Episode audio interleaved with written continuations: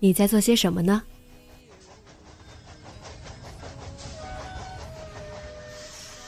你将要去到哪里？女侠生活手记，和我一起记录生活的点滴。这里是荔枝 FM 幺八零八四，昨天的你的现在的未来。这周你过得好吗？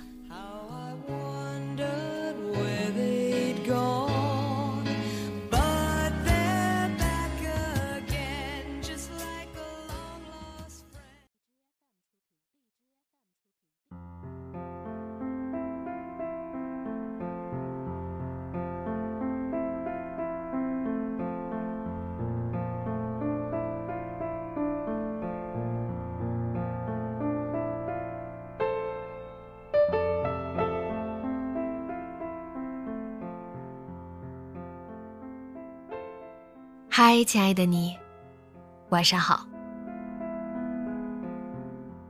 最近投了份简历，期待着答复，希望能等到一个面试机会。最近有些疲惫，懒得运动，精神不济。最近诸事不顺，电脑坏了，文件没了，希望能凭借自己的脑力，把失去的稿子都回忆起来。最近在忙着让自己振作起来。大家放心，我这么阳光不会一直低落的。不过，倒真有一件事困扰着我。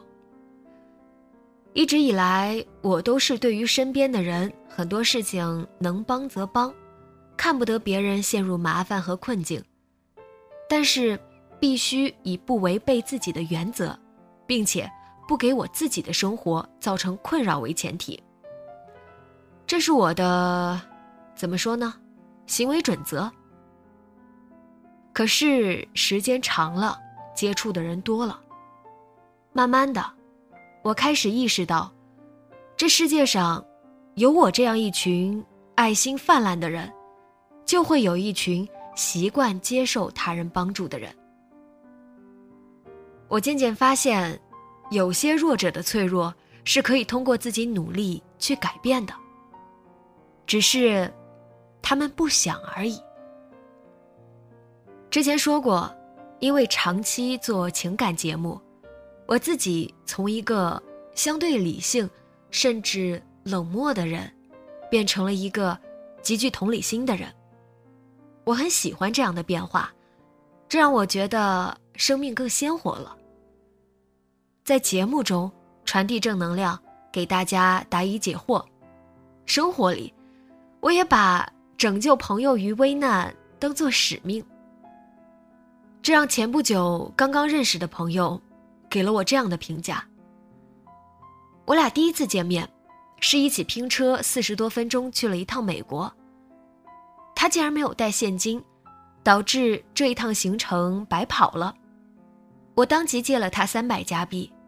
在我们无亲无故，甚至在来的车上没有说过一句话的情况下，他很感动，而我，其实也不是平白无故献爱心，至少我知道，如果不好的结果发生了，比如他跑路了不还钱，我是能找到他的。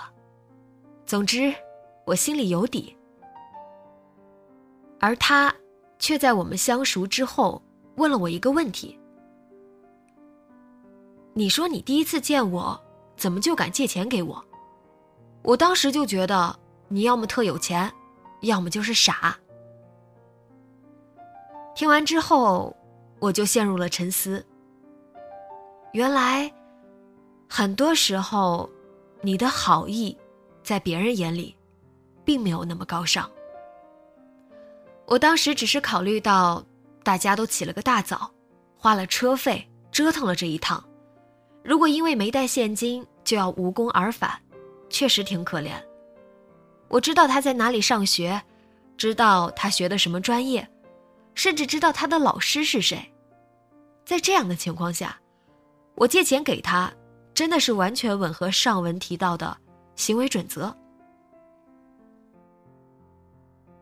也许是有了这第一次的经验，在接下来的相处中，他开始习惯性的向我寻求帮助。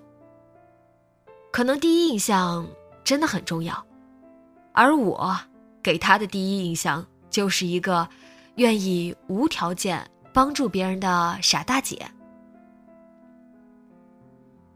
他不知道我乐于助人的出发点，也不知道我接触了多少年轻孩子的苦难故事，更不知道他的每一次不知所措，在我的心里掀起了多少怜悯。他在这里待了很多年，却总在和我说孤独，没有朋友。有一次诉苦，他对我说：“不知道为什么，结识的朋友一开始聊得挺来的，但都是慢慢就不联系了。”我看着他，心想：到底要怎样？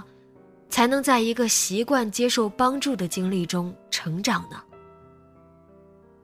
这很难吧？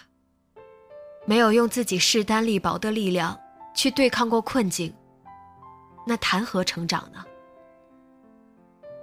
独自在外求学的经历，他本可以更成熟，更明白独立的重要性。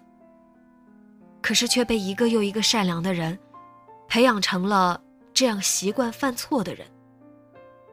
这到底是年少不经事的悲哀，还是善良的悲哀？转念想，都不是吧。每个人都有自己要走的路，他的成长轨迹如果注定曲折，那么就祝福他，能够早日坚强。而我，也要好好衡量一下，我这颗同情心的价值了。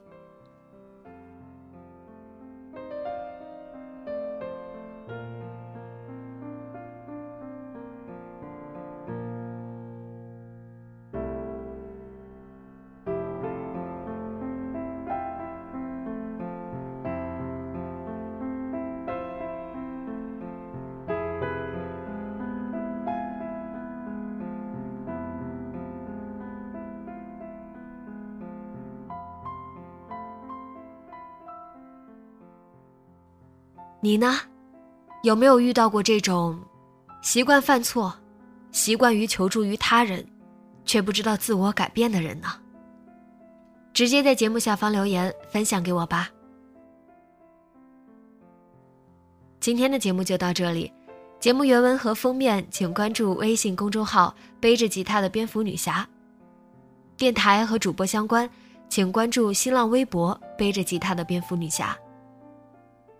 今晚，做个好梦，晚安。